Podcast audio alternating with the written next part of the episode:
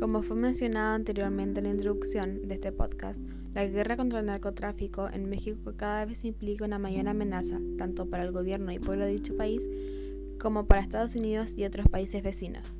Estados Unidos, desde el gobierno de Richard Nixon en 1970, ha intentado mediante variados planes y proyectos reducir la oferta y demanda de droga en el país. Debido a que el conflicto que se remonta oficialmente al 11 de diciembre del 2006, a medida que crece consigo lo hacen los niveles de violencia, los que se ven reflejados en secuestros, extorsiones, tiroteos y crímenes similares. Recientemente el presidente López Obrador confirmó la colaboración entre Estados Unidos y México para controlar y evitar que la droga sea trasladada a Estados Unidos. Por otro lado, el presidente regente de México, López Obrador, también se vio involucrado en una gran controversia cuando el pasado lunes 12 de mayo dio un comunicado donde declaró que las Fuerzas Armadas serían nuevamente trasladadas a las calles y se les asignaría la tarea de encargarse de la seguridad pública del país. Pero, ¿por qué creó esta tanta controversia? Bueno, para entender esto deben saber los dos puntos de vista que se crearon.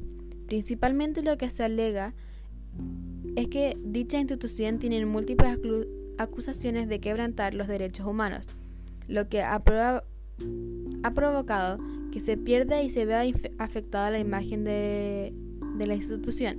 Además, la Guardia Nacional, organización creada hace aproximadamente más de un año, con el propósito de combatir la delincuencia y volver a traer la paz al país,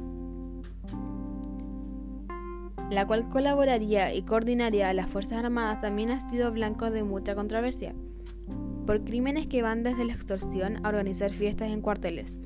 También hay que considerar que el presidente Andrés Manuel López Obrador ganó su presidencia basándose en la promesa de sacar de las calles a las Fuerzas Armadas, y ahora estaría haciendo justamente lo contrario.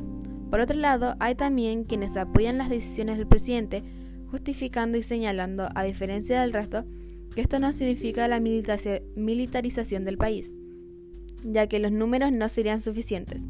En vez de esto sería una estrategia de seguridad y que permitiría vigilar al país. ¿Qué opinas tú?